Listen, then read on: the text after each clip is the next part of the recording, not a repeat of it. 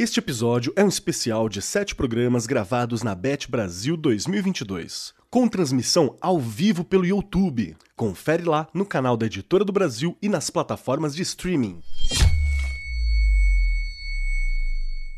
Você está no Arco 43, o podcast educacional da Editora do Brasil.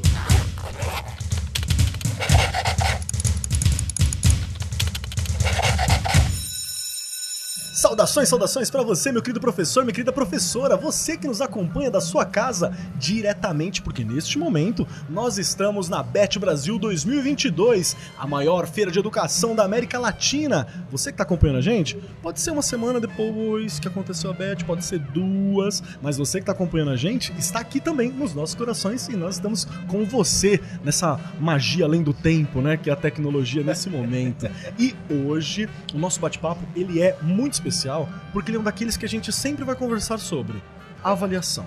A avaliação ele é um tabu se você não fala dela e ele é um problema se você não fala dela, mas ela é uma solução, ela é um caminho, ela é uma baita ferramenta quando você conhece, quando você conversa e o mundo está mudando e a, e a forma de avaliar, a forma de educar, tudo isso muda também. E hoje, junto comigo aqui, estou com duas pessoas incríveis e maravilhosas que já frequentaram a mesa do Arco 43 Podcast, já frequentaram presencialmente Exato. e já frequentaram digitalmente, como a gente estava conversando aqui, como cabeças flutuantes no computador, né? A gente só vê lá a cabecinha e o microfone conversando com a gente. Hoje, aqui ao meu lado, está a Francisca Paris, que é coordenadora do Educa Brasil Infantil e Anos Iniciais, mestre em Educação pela Universidade Federal de São Carlos, especialista em Psicologia pela Universidade de São Paulo, graduada em Pedagogia pela Faculdade Barão de Mauá, atua como professora desde Educação Infantil até Ensino Superior, ou seja, avaliou todo mundo, né? O processo inteiro pegou. Foi orientadora educacional, coordenadora pedagógica de escolas públicas e presidente do Conselho Municipal de Educação e Secretaria de Educação de Ribeirão Preto, além de autora de materiais didáticos, consultora pedagógica e digo mais, já esteve comigo no Arco 43, episódio 80 de gestão de equipe escolar, né? E no episódio 3, que foi antes de mim, no, falando sobre desafios e caminhos, episódio 3. A gente tá indo pra qual episódio? 123. 123. Você está aqui 120 episódios depois. 120? 120 episódios depois, olha só. Seja muito bem-vinda, Francisca. Como é que você tá? Tá bem? Tá legal? Tô- Estou ótima, Keller. Estamos aqui nessa feira de educação, muito bom, depois aí de dois anos que a gente ficou paralisado. Ver todo esse movimento do mercado, todo mundo se colocando, mas também vendo o Congresso, trazendo temas importantes para serem debatidos, né? E obviamente que aqui também nós deba- vamos debater um tema importantíssimo, como você colocou, porque a questão da avaliação é uma questão de vida em primeiro lugar, tudo se avalia para que você possa dar próximos passos, né? É uma questão de sobrevivência, mas sobretudo naquilo que a gente chama de educação escolar, é um dos pilares do processo de ensino e aprendizagem. Vai valer muito a pena conversar com vocês aqui. Um Com beijo certeza, grande. Com certeza, muito obrigado, viu? E também está aqui o Cláudio Paris, que é coordenador do Educa Brasil Ensino Médio, especialista em educação pela Universidade de São Paulo, graduado em Ciências e Biologia pela Faculdade Barão de Mauá, foi coordenador pedagógico de escolas de São Paulo, autor de livros e materiais didáticos, consultor educacional e professor de ensino médio e também esteve comigo Exato. no último, o último Arco 43 presencial que nós gravamos pré-pandemia. A gente sempre fala que foi o último abraço que a gente deu ali. Foi. foi. Acabou disso, acho que foi, foi no dia seguinte, dois dias depois, Não, sei. é, é- é incrível que quase a pandemia pegou eu e você indo pra casa. Exatamente, exatamente. Quase que a gente pega um lockdown. Exatamente. E conseguimos, que é o episódio número 35 de Projetos Integradores também. 100 episódios depois, aqui está Que você. sensacional. Tá tudo bem contigo, meu querido? Muito bem. O Keller, muito feliz de estar aqui, agradecendo a todos que estão aqui comigo, agradecendo a Francisca também, né? Que honra a gente estar junto aqui. E você foi muito feliz quando você falou da avaliação, que você começou se referindo dos mitos que nós temos que conversar, né? Eu queria só acrescentar uma coisa. É um assunto que não tem fim também, tem. né? Não tem. Que a gente Que nunca bom. vai esgotar, né? Que aqui no Making Off, tão gostoso quanto aqui o nosso podcast, Você se referiu que você tá em semana de prova, é exato, né? Semana de prova. Eu não estou aqui o dia todo, eu não pude vir de manhã, inclusive, também. justamente porque eu estou em semana de prova. Um beijo pros meus alunos aí. Vou lá em Suzano, duas horas e meia para chegar aqui. Deus, pai. Saio um pouquinho mais cedo, mas consigo chegar, apliquei a atividade, conversei com Que eles, legal, dar um legal. feedback. É importante, né? Não, fundamental. É, e- e- em resumo, então, você é, é uma prova, é evidência, então, viva de que isso não tem fim. Não tem, não tem. A gente vai conversar algumas coisas muito legais aqui. Eu quero particularmente contar Agora- da minha experiência também, mas tem coisa demais, né, Francisco? É, agora tem uma polêmica, que é, Mano, Ah, vamos é começar. uma polêmica. Polêmica é o seguinte: diz que quem inventou o processo de avaliação na escola foi Deus. É mesmo? É, mas a correção de prova foi o capeta. Eu não duvido. Eu não duvido. Eu não duvido. A gente dá uma sofridinha, né? Sensacional. Dá uma sofrida. Eu vou, vou contar, o pessoal do Making Off vai ver, o pessoal do podcast não vai ver. Inclusive, olha aqui. Tchararam, provinhas pra corrigir. Ah lá, provas várias. pra corrigir. Tava no trem muitas. corrigindo, não tem jeito. Tá aqui na minha bolsa, vim no trem. Olha, vai ter muita corrida de trem pra ir pra voltar pra fazer essas provinhas. Com certeza, com certeza. Mas Porque que sensacional. quero terminar de avaliar elas até sexta-feira pra dar, né? Um, Que um sensacional. Que sensacional. Então vamos lá, começando aqui o nosso papo, para dar aquele estado da arte. Apesar de temida pelos nossos estudantes, a avaliação é uma etapa necessária porque você vai ser avaliado a vida inteira, em várias etapas, vai, em vários vai. locais. Quanto mais a gente conseguir naturalizar esse processo, menos dolorido ele é. Mas também tem que saber né, qual processo você quer naturalizar, porque tem um tipo de avaliação que não é muito legal. Mas É. vamos conversar sobre isso. exatamente. Uma avaliação, quando bem projetada, ela tem inúmeros benefícios. Fornece uma régua de medida, progresso, você tem uma noção de para onde você está caminhando, você aprende como melhorar a sua técnica para envolver os estudantes, né, e por aí vai. E um estudante que realize qualquer forma de estudo estará sujeito ao processo de avaliação de uma forma ou outra, porque você tem que entender como é que é, o que está acontecendo, para onde que vai. Ele precisa saber para onde que está caminhando, né? E na mesma medida, qualquer membro do corpo docente também vai estar envolvido. Eu tenho um problema com avaliação. Vou confessar aqui. Eu tenho dificuldade com prova. Eu tenho. Mas todos nós. Não é que eu fico nervoso, é que eu fico meio. tô sendo avaliado por quê? Vou fazer uma prova. Quando eu fui tirar a carteira de motorista, eu já dirigia. Mas eu fiquei dando uma travada assim. Eu falei, meu Deus, o que que tá acontecendo? Aquela prova prática, você diz, né? Aquela prova prática. A teórica eu levo porque a gente faz prova teórica há muito tempo. Mas qualquer coisa prática que me tira um pouco daquele conforto, eu fico meio assustado. E aí eu vou começar com você, Dona Francisca, que está aqui comigo. O que que é uma avaliação? Quando eu tô falando de avaliação, do que, que eu tô é. falando? Pois é. Pois é.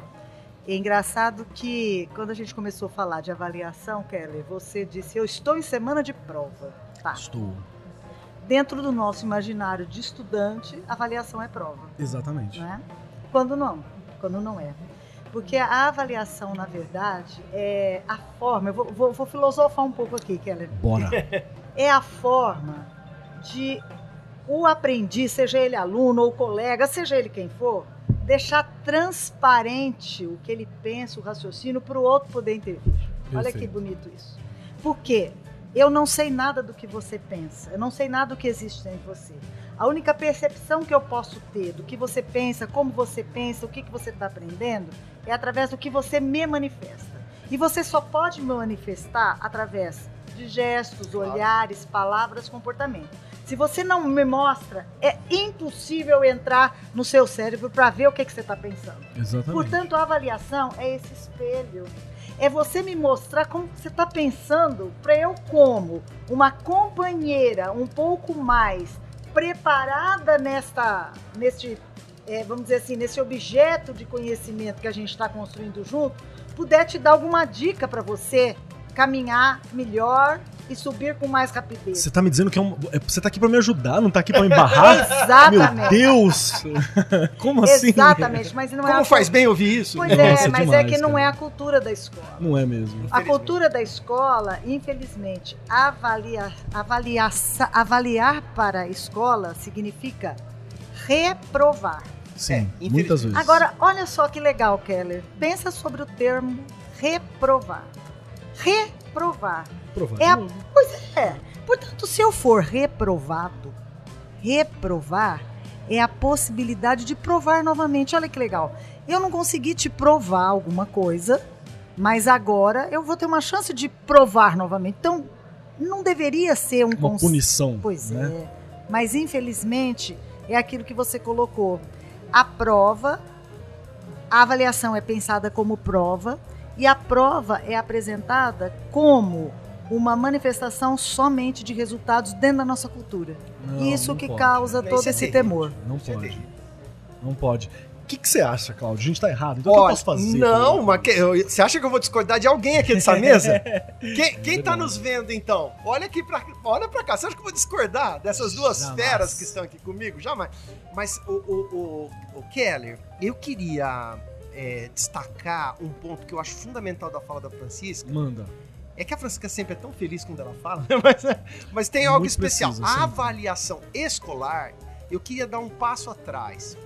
Uma situação prosaica, uma coisa. que Nós estávamos ontem, um grande, grande amigo nosso de muito tempo. Vamos comer, vamos comer, né? Então, como diz lá os espanhóis, né? eh, pedimos uns bocadilhos para compartilhar, né? Pedimos uma comidinha ali pra gente compartilhar, né? E a pessoa que nos serviu disse assim: e aí? Ou seja, ela tá pedindo pra gente dar um julgamento, Como é que foi? Está bom? né? A, a coisa foi tão automática, tá realmente uma delícia. Não. Então tem aquela coisa assim também, a pessoa chega naquela gentileza e fala: Não, é que vocês estavam com muita fome. Não, é que a comida tava muito boa. Então a gente levanta o polegar pra cima, faz aquela cara de feliz, né? Porque a comida é delicioso você comer.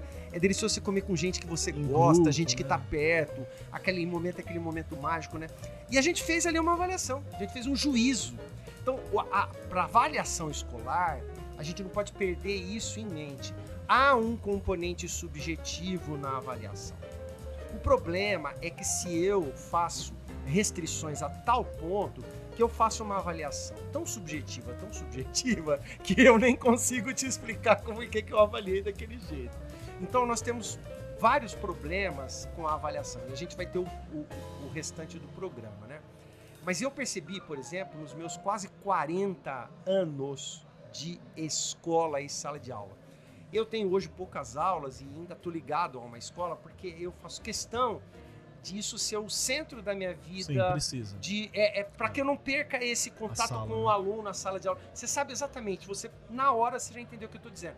Você tem muito isso. Você você tá lá, você hoje quando veio para cá os alunos você tá com aquela respiração ali dos alunos, aquele olhar lindo deles brilhando para você e com você.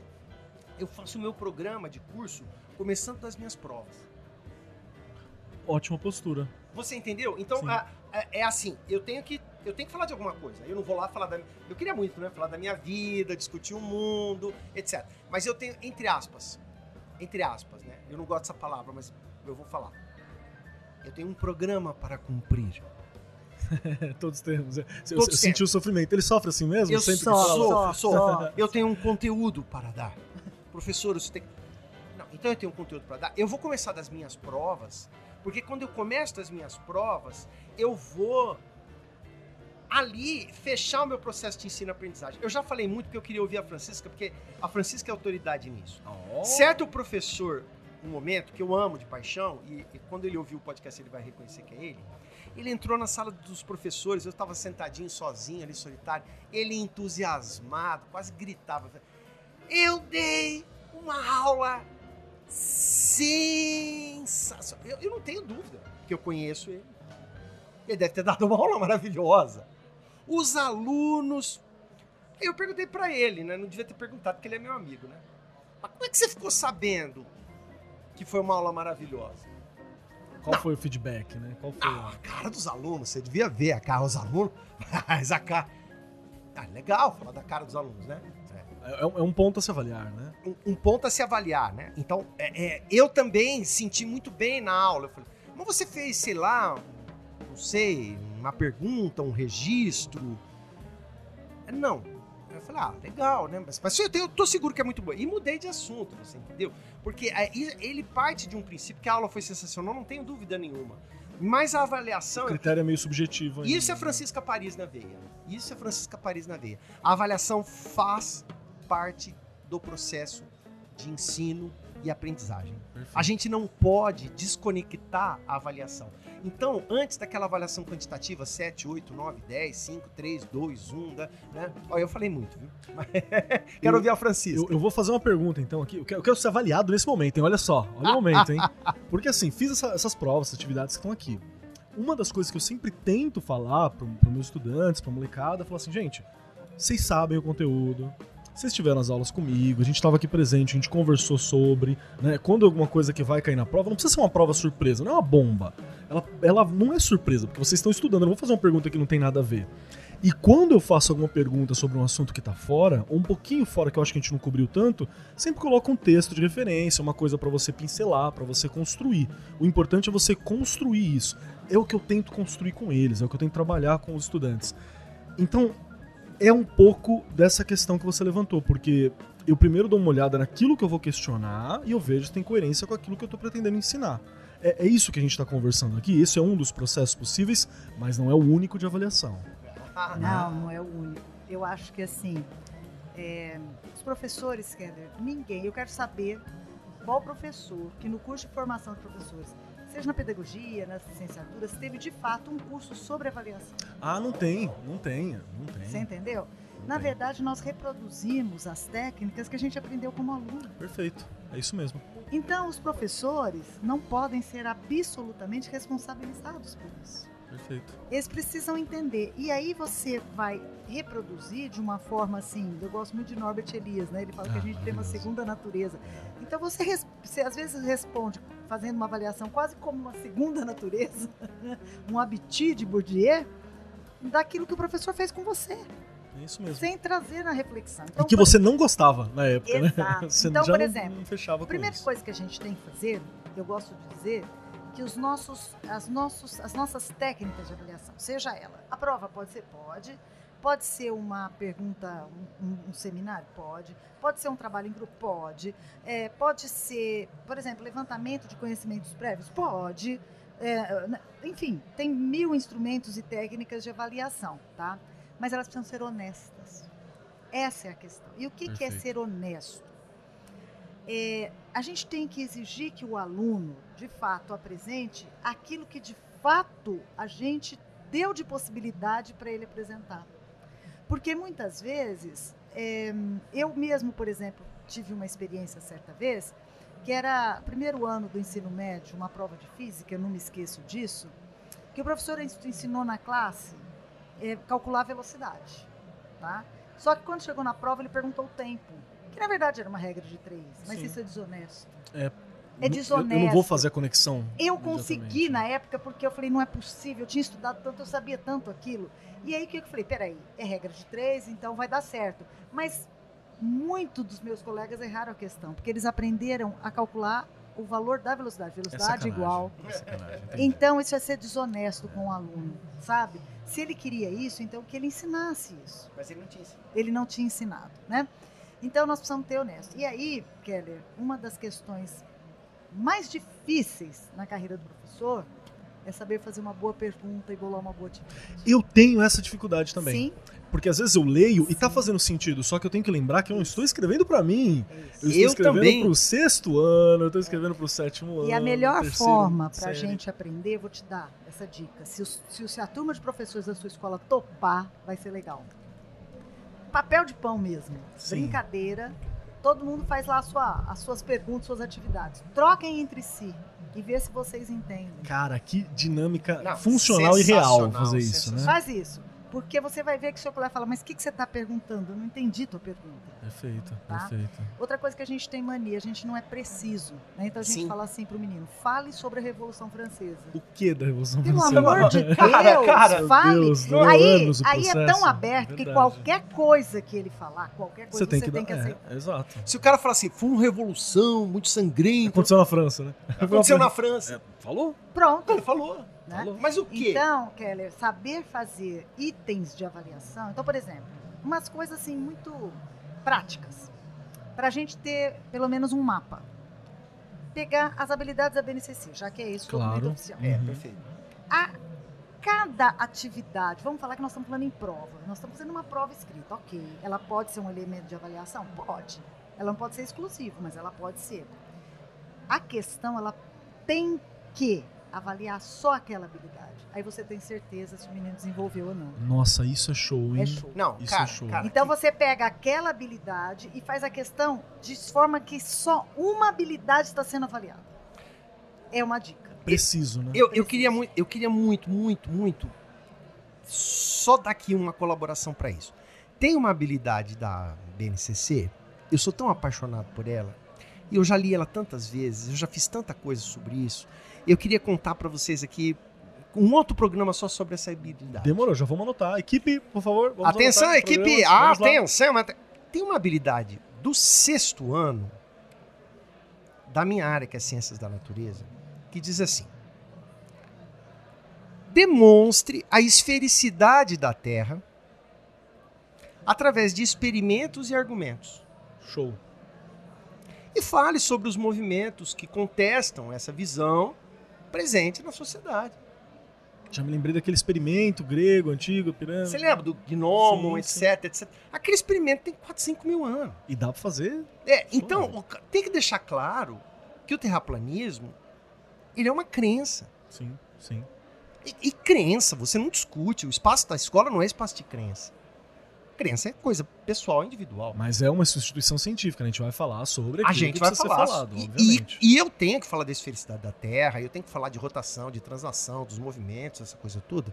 Só que quando eu faço uma avaliação, aí a Francisca foi muito feliz. Eu tenho que colocar aqueles verbinhos, e eu não preciso de taxonomia de Bloom, não. Se, se der para colocar taxonomia Melhor. de Bloom, melhor. Ó, a letra A, você simplesmente reproduz alguma coisa ali e tal. Vai fazer letra B, você já põe algo assim, ó, analise, julgue tal coisa. Na letra C você põe explique por quê, tal coisa. Você? Você, você poderia até fazer isso, mas eu não estou nem pensando em taxonomia, estou pensando mesmo em BNCC na veia, como a Francisca colocou. Muitas vezes, para a gente fazer uma prova, o verbo que vai estar numa pergunta de uma prova tua tá na BNCC, tá naquela habilidade. Então ele não tem que falar da esfericidade da Terra, ele não tem que demonstrar. Então como é que, então olha, minha prova, como é que você vai demonstrar a esfericidade da Terra a partir de um experimento prático ou de uma das atividades que nós fizemos? E mais, você foi muito feliz, muito feliz. Mas Keller, é um negócio assim, você foi na veia. O meu aluno não pode ter uma prova bomba. Uma prova não pode surpreender o aluno, porque a prova tem que ser resultado do que eu fiz. A Francisca foi tão feliz com o exemplo que ela deu. Keller, é, é, é desonesto. Demais, demais. Aquela chamada. Desculpa, eu vou usar uma expressão, peguinha. Ah, eu fiz um pega na prova. Que legal. 99% dos alunos erraram. Só você riu, né? Só você É, riu. só você não. riu. Não, é, eu tô num- numa mesa, né, com médicos dizendo assim: gente, sensacional, foram 100 cirurgias, 99 pacientes meus morreram. Meu Deus. Olha, foi tão. Le... Ô, Keller, pelo amor de Deus, se eu tenho 99% de erro numa questão, o problema tá não em mim. Eu fiz alguma coisa errada. Eu não ensinei. Exa É, é, é é, ó, esse é o Vamos lá, essas da possibilidades, também, essas é possibilidades verdade. todas estão presentes. Eu não avaliei. A forma que eu perguntei não foi adequada. Eu não fiz uma comunicação condizente para o meu aluno. Sim. O meu aluno não conseguiu conectar aquela pergunta à minha aula, aquele conteúdo que eu passei para ele, aquelas.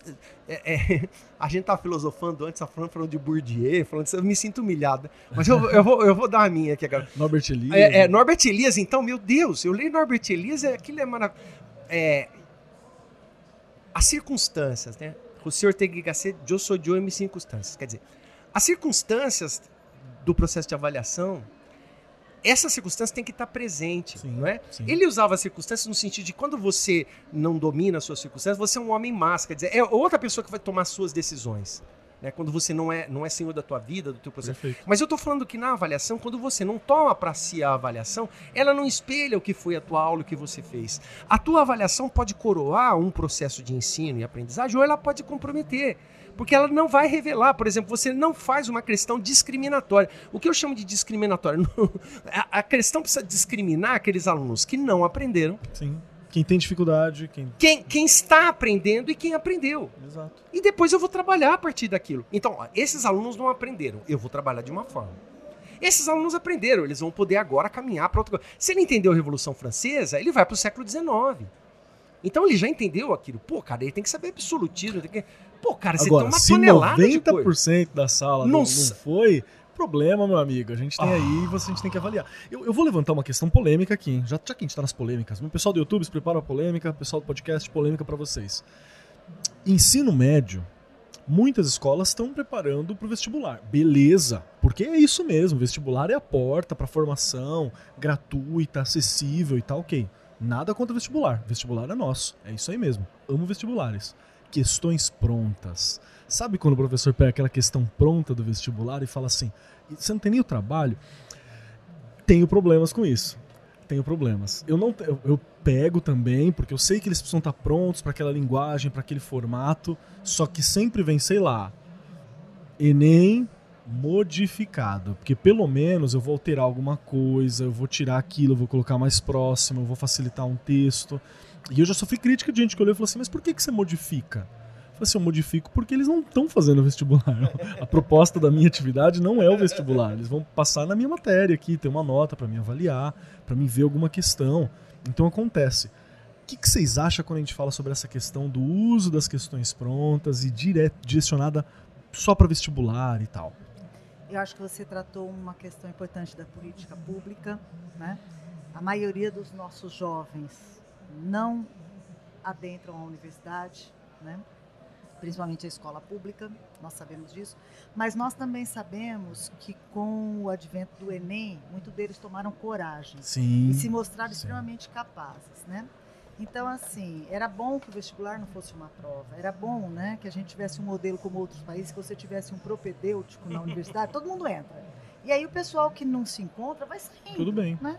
Mas não, a gente tem essa porta aí muito estreita de entrada então. E que ainda assim foi uma vitória, né? Isso é, que é muito louco. Ainda e assim o que, que a gente tem que fazer? Eu acho assim, eu penso assim.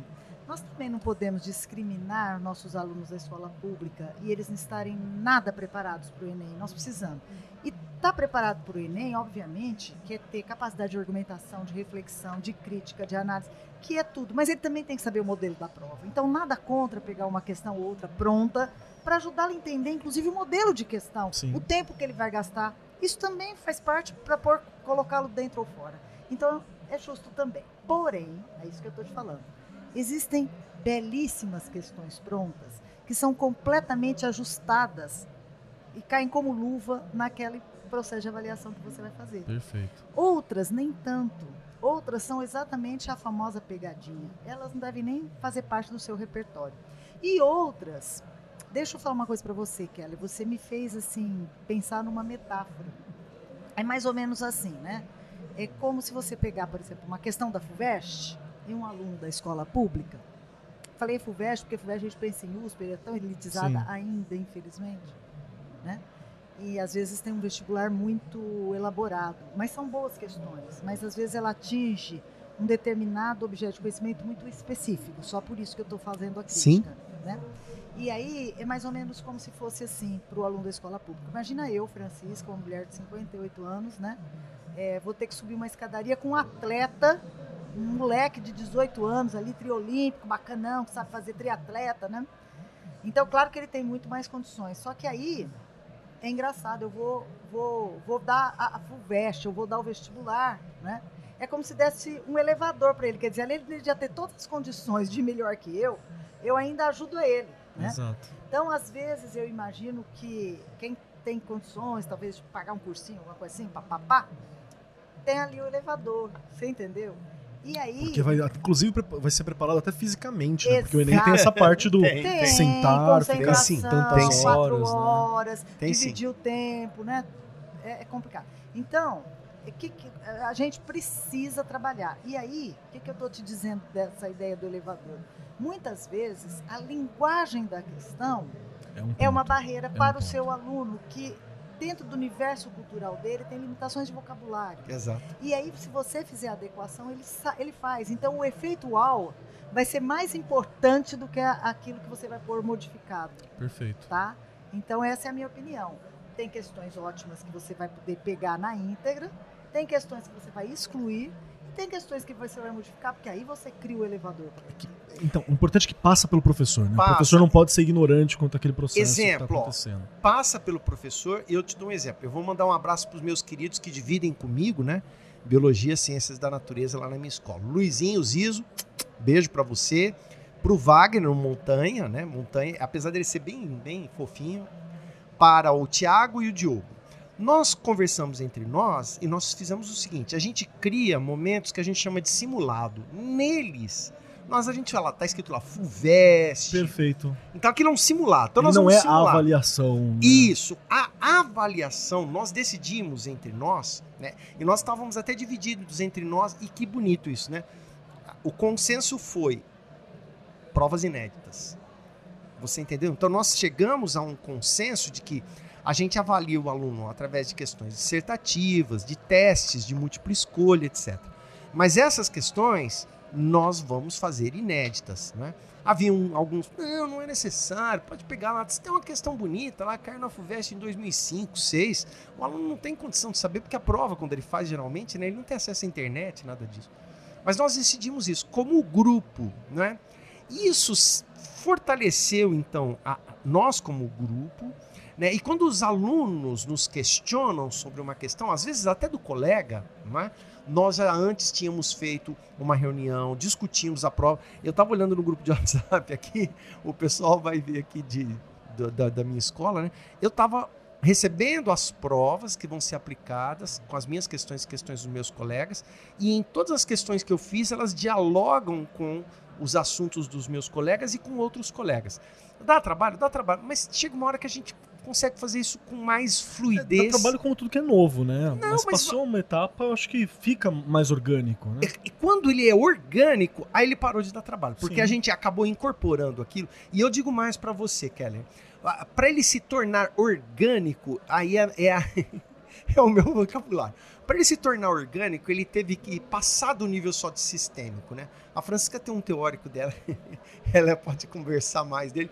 É, é, o Edgar Morin, que até hoje está vivo, Sim, tem mais de 100 Morin. anos, né, Francisca? Tá vivo? ele tá vivo. E- ele diz assim que o paradigma dele da complexidade Maravilhoso. que é maravilhoso é o seguinte: eu acho tão- aquilo tão genial, eu, eu só vou reproduzir porque a Francisca tem articulação, né?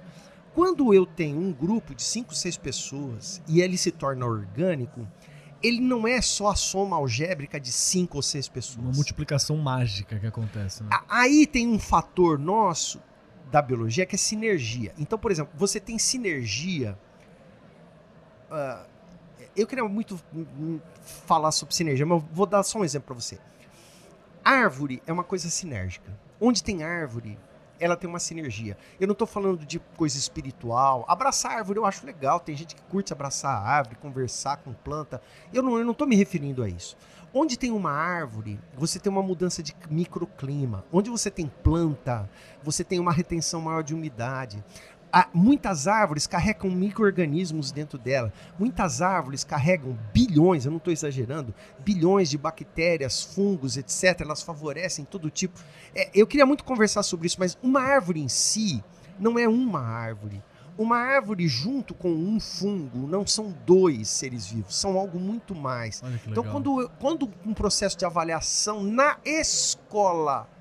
Então, a gente precisa mudar uma cultura escolar. Então, não adianta a biologia fazer isso, as ciências da natureza fazer isso. Nós temos que discutir uma cultura escolar no qual a avaliação ela vai refletir um processo de ensino e aprendizagem e no qual a avaliação ela vai poder, ao menos, nos apresentar como escola, como organismo educacional, onde estamos. Perfeito, perfeito. E eu acho que aí entra o PPP, por exemplo, entra você ter um programa de escola para isso. Eu, eu tenho uma postura também, mas que ela é minha, e eu acho que eu também eu nunca sentei para conversar com o pessoal, né? Meia culpa aqui, porque eu também acho que eu deveria propor que quando eu faço um processo avaliativo, tem sempre que é, nunca é nota só, né? Você tem outras questões que a gente avalia, eu sempre peço uma, uma, uma conversa sobre as aulas, o que, que eles acham, uma parte por escrita mesmo, que eu acho que é legal para mim ler depois e guardar e ver o que, que tá melhorando. E às vezes eu peço também um trabalho de fundo artístico, Ah, que eu acho isso muito legal. Você dialoga ali. Sim, com outras coisas, com outras artes. Às vezes eu converso com algum professor se ele quer participar e por aí vai. Nem sempre acontece, porque eu sei que cada um tem suas correrias, né? E por aí vai. Mas, por exemplo, em história, a gente estava falando de Primeira Guerra. A Primeira Guerra foi um momento em que foi muitas pessoas jovens para a guerra. Muito. Então a gente se imaginou, no nono ano, vamos se imaginar como se a gente fosse pessoas que encararam a guerra. Qual que é a questão? E, e veio, veio trabalhos que eu, eu não estava pronto para aqueles diários. Teve uma menina que estava estudando, começando a estudar francês, ela conversou com o professor, ele escreveu o diário inteiro como um soldado francês. Meu Deus. Em francês. Aí me deu uma parte em francês e uma parte traduzida pra gente Meu dar uma olhada. Deus, que sensação. Teve um aluno que não tava muito à vontade de fazer, ele falou assim, professor, eu comecei a escrever e aí meu, meu, meu personagem morreu. Aí ele tomou, né, aí o diário veio com um buraco e uma tinta vermelha, assim, e para, tipo, 25% do diário. Mas eu achei tão inteligente, tão genial a saída que eu falei, ok, foi ligeiro, foi, mas parabéns, foi muito bom. Acaba no meio, assim, do nada. E saíram uns projetos maravilhosos. Mas eu confesso que eu fiquei olhando e falei assim, o que eu faço com isso com quesito de nota? Porque eu entendi algumas coisas sobre eles naquele processo. Nota eu falei é máxima para todo mundo que participou, porque é isso mesmo.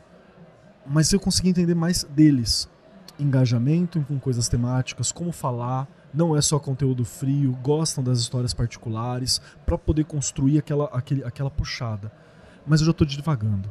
Eu acho que quando a gente tem então uma proposta que eu consigo convencer a escola a construir isso, quando a minha instituição está construindo uma forma, quando tem um PPP, é ali que a mágica acontece então? É, porque é o seguinte, a gente faz um projeto político-pedagógico, mas a gente não faz um projeto de avaliação. Não faz. Nunca sentei para discutir avaliação profundamente. Qual é o projeto de É. avaliação da escola?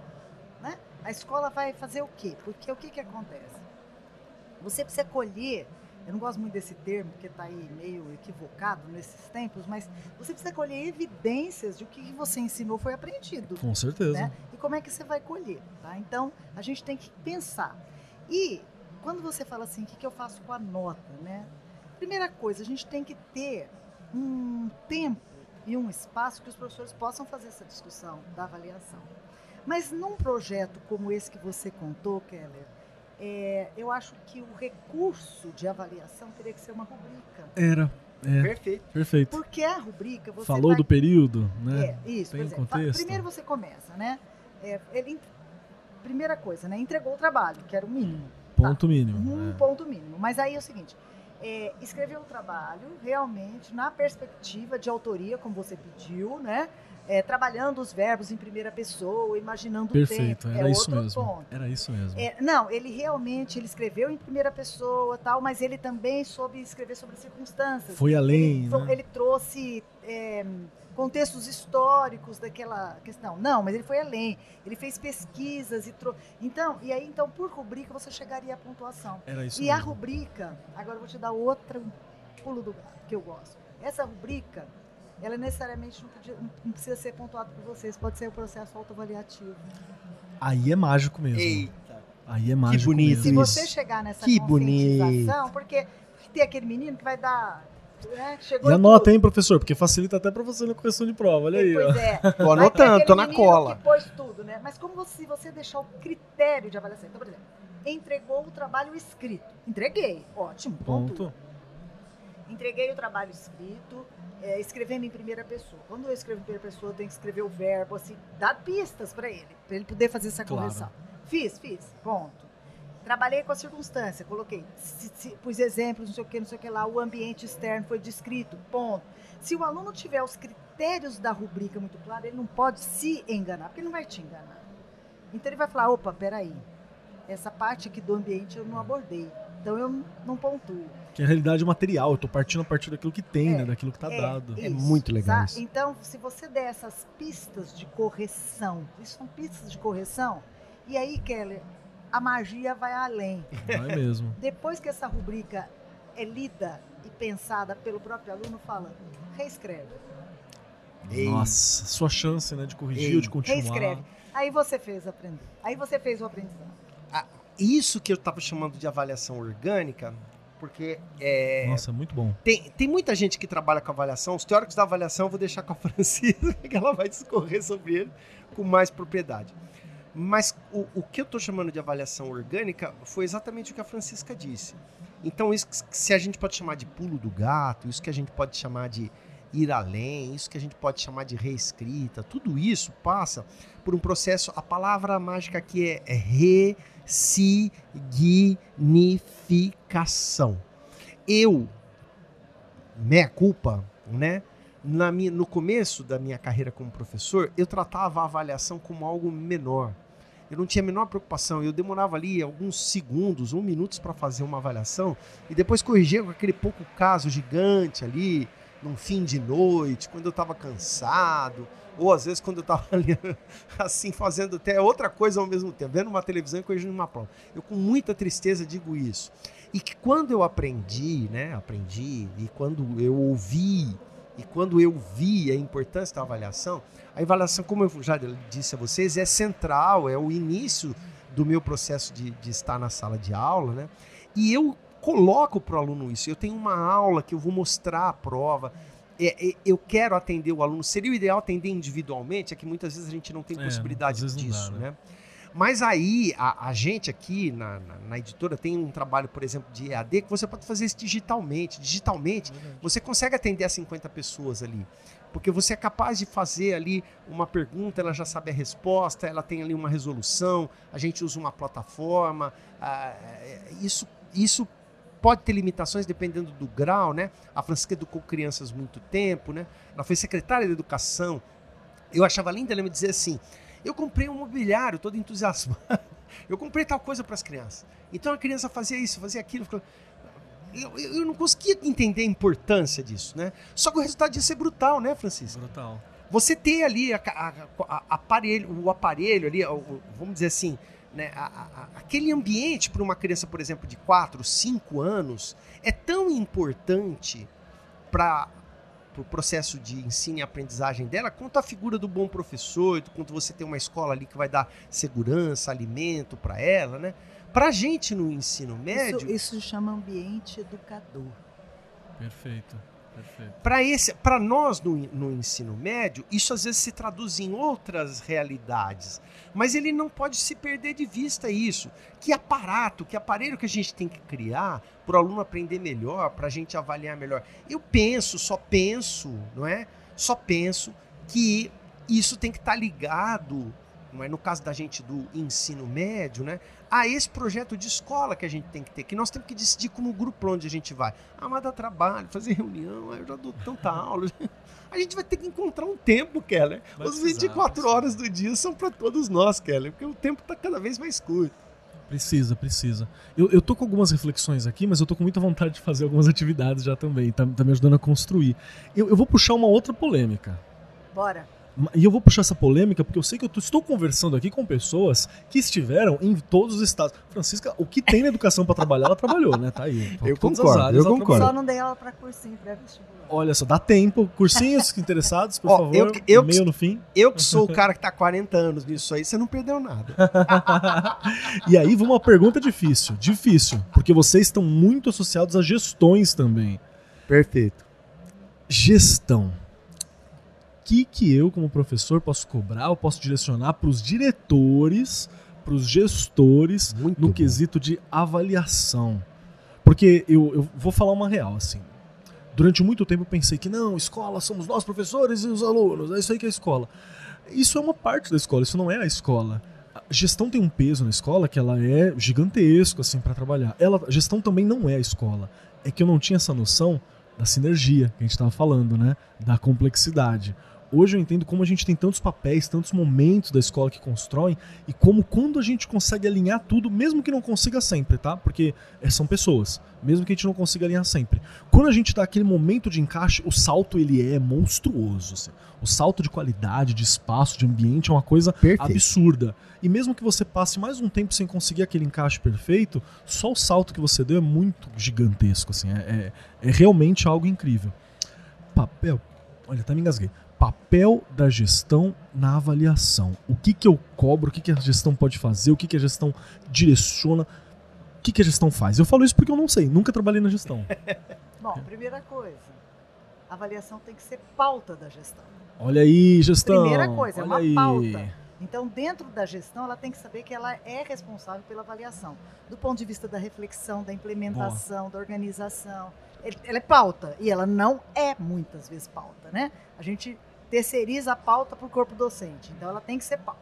Segunda coisa, eu tenho que começar a trabalhar com o que é mais simples e que e que e, e fácil de se estabelecer. Eu tenho que estabelecer além da pauta um tempo um espaço formativo coletivo onde a pauta da, da avaliação esteja presente. Então eu tenho que ter, é mensal, é semanal, é bimestral, é uma hora, Não é uma horas. vez no ano, então, Não. que eu vou E estabelecer um calendário, uma agenda para isso. Então eu começo pela, pela parte bem, extremamente concreta da situação. Por quê? Não adianta nada chegar na sala dos professores e dizer, professores e professoras queridas, nós precisamos mudar o jeito de avaliação. Aí todo mundo sai, cada um da sua aula, o gestor vai para sua sala e fica Nada por isso aconteceu. mesmo. É. Não é, não é assim, nós temos que criar.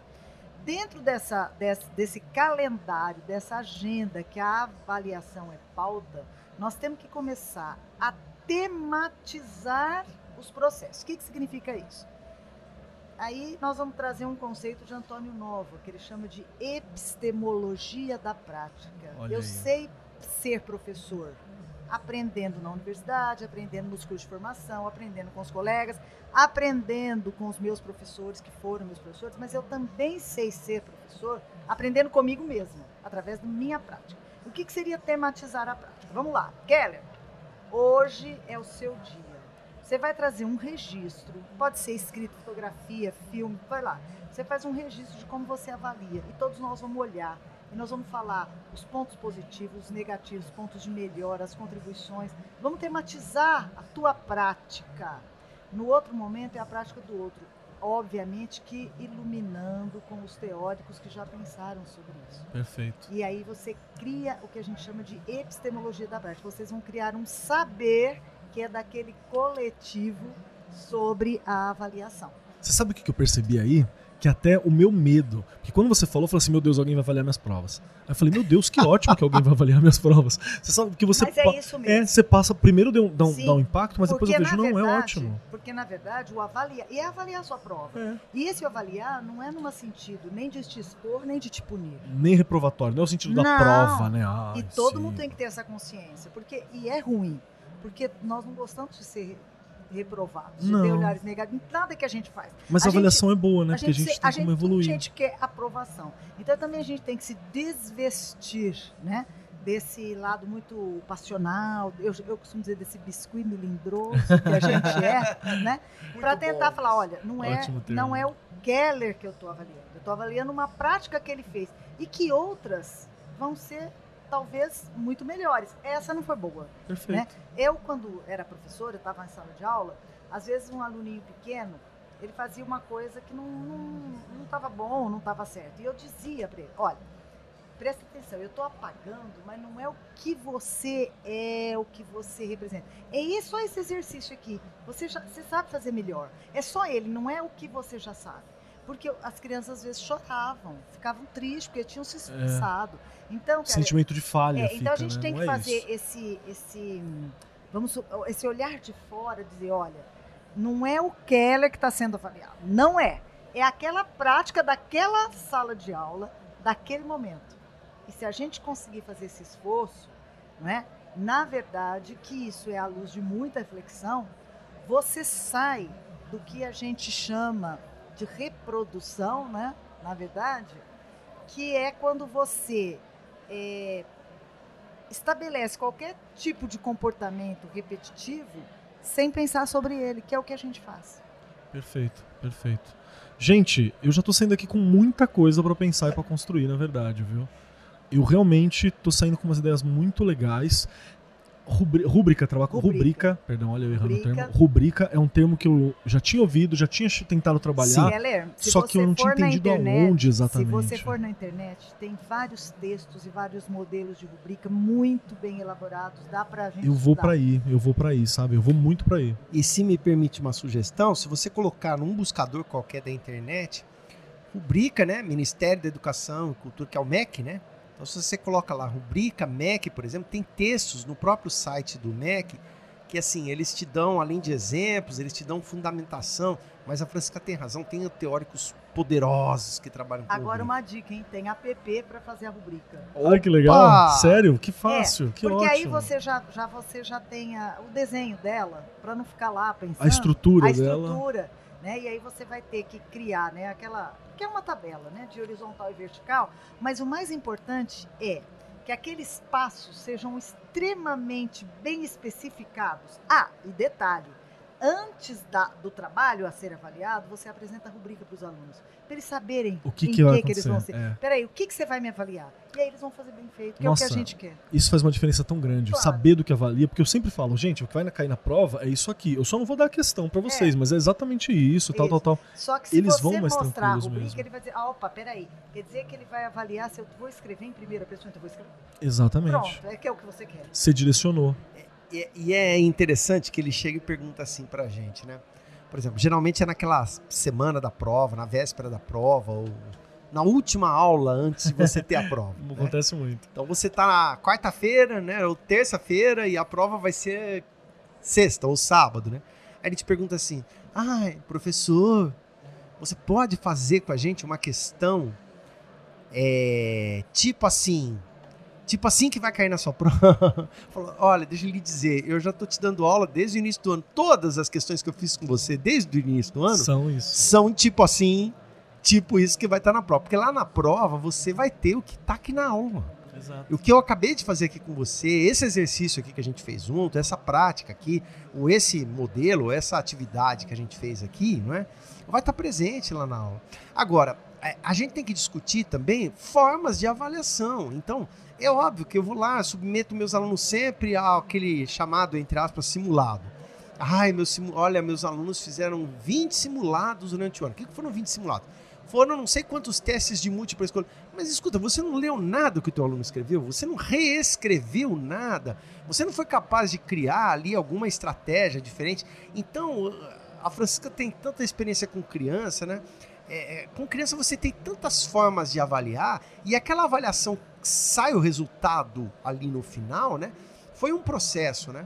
Mas para fazer um contraponto rápido, eu queria que a Francisca falasse de uma situação que nós vivemos, né? Uma determinada pessoa que estava lá com a gente, que a gente é conhecido da gente, né? Ele estava dizendo assim: Olha, eu reprovei com se- quando eu tinha seis, quando eu estava no primeiro ano da escola, né? Dá uma traumatizada, hein? Uma É, traumatizada. E, e foi nesse tom de trauma, né? Aí nós paramos, ouvimos assim. É, porque eu tinha seis anos, tudo, mas a pessoa estava se depreciando, né? E a Francisca falou: não é nada disso. Não é nada disso. Você, você foi reprovado? Foi. Não, não, não- tem nada.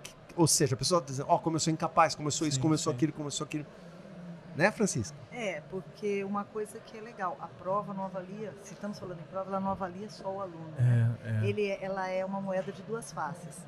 Ela avalia o que o aluno aprendeu, mas ela avalia também o que o professor ensinou. Com certeza. né? Então, nós temos a cultura, né, de achar que se o aluno aprendeu, o problema é dele. Não, o problema é nosso, meu e dele. Perfeito, perfeito. Porque eu tô, eu tô levantando isso, inclusive, pro professor ficar confortável que tá ouvindo a gente, a gente tá, a gente tá ainda no âmbito da prova, a gente sai um pouco, fala da atividade, fala sobre uma outra proposta de atividade, mas a avaliação é o conjunto todo, né? A gente nem, nem aprofundou para falar sobre formas avaliativas que, que não sejam aquele momento da prova, aquele momento da entrega de trabalho, que também tem. Inclusive, o trabalho por rubrica é ótimo para isso, né? Para você dar essa nota, E, e deixa eu te falar, dessa forma. E as habilidades e competências socioemocionais nós precisamos avaliar também. No- Isso é outra Sem polêmica. dúvida. Com o projeto de vida acontecendo nas, nas salas de aula, estando presente, como você vai avaliar? É. Né? É, e aí é o seguinte, por exemplo, se você dá um trabalho em grupo e você quer ver o, o comportamento do aluno no grupo, vamos lá. A tua rubrica não é se ele entregou, não, mas é o seguinte: ele trouxe novas ideias, Exato. respeitou a ideia dos outros, né? Defendeu com educação. defendeu com educação os seus argumentos, né? É, foi capaz de fazer uma síntese das ideias, enfim. Demonstrou compaixão, demonstrou humanidade, às vezes é isso que você está avaliando. Exato, né? Teve um diálogo, enfim. Aí você vai pôr outros critérios na sua rubrica, que Perfeito. não são aqueles critérios, porque se ele entregou, não entregou, você não está observando isso. Você está observando o comportamento dele como um participante de um trabalho em grupo. Olha que essencial. Sensacional. Ó, mas eu quero o, o momento das dicas aqui, porque você me deu um, um gancho para falar de coisas aqui super, super, super ligadas à conversa de hoje. Então vamos encaminhar então para os nossos momentos finais agora. Nesse, ó, nós temos sempre, vocês já conhecem, antigaços da casa, né? Tem gente aqui, estiveram no programa número 2, número 3, olha aqui que doideira, número 35. Essa galera que tá aqui com a gente já manja, então não tem surpresas. Temos aqui três questões. A primeira questão é se vocês gostaram do programa. Vocês gostaram do programa? Vamos lá. Vocês gostaram um, do programa? Dois, três. Sim! Sim, querido professor. Muito!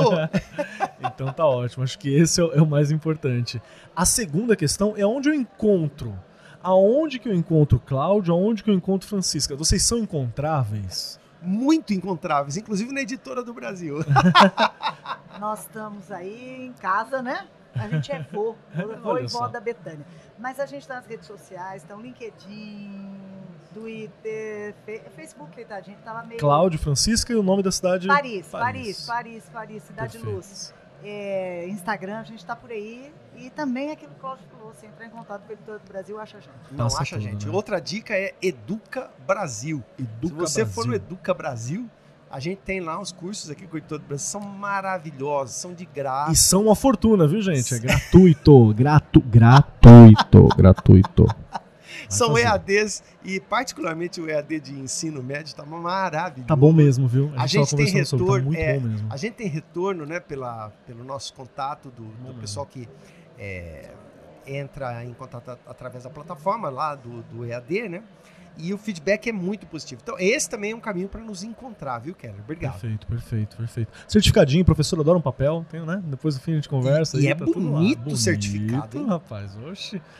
E agora a gente chega no momento final, que é a hora que vocês indicam um pedacinho, um pedacinho do vô e da vó, que estão aqui presentes, para nossos queridos professores que estão acompanhando, um pedacinho do Cláudio, um pedacinho da Francisca, uma indicação de vocês. Bacana. É, a gente estava aqui conversando e eu me lembrei, tem um, um livrinho da Jordi Sierra e Fabra, né? Se chama Kafka e a Boneca Viajante. É uma história de umas cartinhas que o Kafka teria escrito para uma criança que ele encontrou no, no parque que tinha perdido a sua boneca. E as cartinhas falam da, das viagens da boneca, né? E no final, a última cartinha é a boneca dizendo que voltou, né? E, e dizendo que chega, não vai escrever mais cartas, porque o Kafka se cansou também de ser carteiro da menininha. Mas a menina disse assim: Mas essa não é minha boneca. E ele fala: Nem você é mais a mesma. Olha E eu aí. me lembro disso para falar que quando a gente se torna educador e, dá, e, e- estabelece qualquer processo de avaliação, né, o aluno nunca é mais o mesmo depois do processo de avaliação. Nunca mais. Então, que a gente tenha um olhar sensível né, para descobrir onde é que a gente pode apoiá-lo. Porque a gente está aqui para estabelecer um julgamento, mas é obviamente que é um julgamento né, que possa capa, eh, fazer uma ca- catapulta, né, catapultar o aluno ah, para além daquilo que a gente está fazendo, né? E não para puxá-lo para trás, né? Perfeito. Então, Não para traumatizar, né? No sexto é, ano eu reprovei. pois- Ah, Então, né? Então que a gente seja o Kafka para os nossos alunos, que a gente possa trazer boas cartas. Nossa, a gente conversou em off aqui sobre o livro, já tá na minha lista aqui. de Não, o procurar, livro é né? sensacional. Você me permite, porque aí já Por que é favor. dica mesmo, vai um filme, um vídeo, um documentário. Perfeito, pode mandar. Ó, um cineasta, é, Sam Mendes, britânico. É, ele fez também na década de 90 Beleza Americana, que foi super premiado. Fez um dos filmes mais geniais que eu já vi, subdimensionado, que foi naquele ano que o Parasita ganhou tudo quanto é Oscar, né? 1917. 1917. Take único, né? É um do take, único, aquela coisa. São os artistas, é tudo, tudo perfeito no filme. É aquilo que você contou da destruição daquela geração de jovens europeus, né? Que Sim. na Primeira Guerra Mundial transformaram a Europa num país vazio, onde cidades europeias, por exemplo, não tinha mais homem, né? Só tinha criança, velho e mulher, né? É um livro, né? É... All Light You Cannot... Toda Luz Que Não Podemos Ver, não é? é do Anthony Doerr, ele ganhou o prêmio Pulitzer em 2015. É um livro primeiro genial que ele vai não é nem não é nem flashback, ele vai conectando histórias, de repente todos aqueles fragmentos que ele desenha, eles se direcionam para Marie-Laure, é, a Maria Laura, né, a, a francesinha, desde o nascimento dela até quase centenária já nos anos atuais uma francesa que depois se tornou uma professora famosíssima lá no, no- na França, mas é ficcional, né? E a grande paixão da vida dela é que foi um alemão soldado nazista, que como ela era cega, ela não fez nenhum juízo sobre ele, não não sabia que ele estava com uma roupa. Não sabia que tinha uma suástica. Inimigo que tinha uma suástica no braço. E eles se namoraram. A história é maravilhosa. E, como você falou, percorre ali quase todo esse tempo entre Primeira e Segunda Guerra. E, obviamente, termina Legal. na Normandia, né? E o último é o Meu Professor Polvo, que é um documentário premiado do Oscar também de 2000 e... Eu acho que 2020, eu não estou seguro. Eu não sei, porque 2020, 2021, é tudo uma coisa só. É tudo uma coisa só. 2021 é um É, contínuo. não sei o que aconteceu. Eu sei que eu tava de bermuda e de chinelo dando aula e a camisa Exatamente. da escola. Ela ia usando me vendo no aquarinho lá. Exatamente. É, meu professor Povo é uma transformação de um, um cara assim que é um, um jornalista fotográfico e cinegrafista premiadíssimo, poderosíssimo, só que a vida dele entra em parafuso porque ele tem uma espécie de síndrome de burnout, aquela coisa dele ter trabalho demais, não tinha mais vida de família, nada, tristeza. Vai para um lugar, começa a mergulhar, exatamente isso, mergulhar. né? Ele começa a ter contato com um povo. Aquilo se traduz numa magia cinematográfica e de encantos que é inacreditável. Você passar ali meia hora diante de uma tela e ver aquilo entre ele, né, o humano, e o povo. E tem hora que você acha que aquela sofisticação do povo é forjada, mas não é. Eu tô dizendo, eu sou biólogo e tudo aquilo procede. É uma coisa inacreditável. Nossa, despertou, despertou bem minha curiosidade. assim. My Octopus Muito, Teacher, meu professor polvo. Perfeito, perfeito. Gente, fantástico. Que legal conversar cara a cara, né? É. Que legal tá é cara, é bem melhor do que aquelas coisas que a gente fazia lá Que virtual, legal, né? Que legal. Ó, é chegar, legal. dar abraço, assim. A primeira coisa que a gente fez, que abraço gostoso, né? Chegar assim, daquele abraço, assim. Sim, a É primeira bom coisa que a gente fez foi dar um abraço de uns 5 minutos fora. É, cara, jeito. é muito legal isso. Gente, muito obrigado. Pra você que tá ouvindo a gente, fantástico. O pessoal que tá aqui do outro lado do vidro dando uma olhadinha pra gente, muito obrigado, viu? Esse foi o nosso Ar 43. Eu fui o Marcos Keller e até semana que vem. Aliás, semana que vem não, porque tem programa toda hora agora, né? Então até o próximo programa. Obrigado, tchau, Tchau, tchau. tchau. Tchau, gente. Obrigado. tchau, gente. Obrigado, carinho de vocês. Este programa foi apresentado por Marcos Keller, gravação e edição Agência Bowie, produzido pelo Departamento de Marketing da Editora do Brasil. Gerência de Marketing Helena Poças Leitão, coordenação de marketing Lívia Garcia. Siga-nos nas redes sociais: facebook.com/barra Editora do Brasil, twitter.com/barra Editora do Brasil, instagram.com/barra Editora do Brasil underline oficial e youtube.com/barra Editora do Brasil. As opiniões expressas no programa são de responsabilidade dos respectivos convidados publicados e não expressam necessariamente a opinião da editora do Brasil ou de seus colaboradores.